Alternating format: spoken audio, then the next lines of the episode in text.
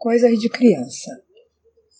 Quando eu era criança, eu tinha uma amiguinha branca, muito branca, que na sua meninice chegava lá em casa assim, meio anjo, meio sábio, totalmente criança, inocente de alma pura.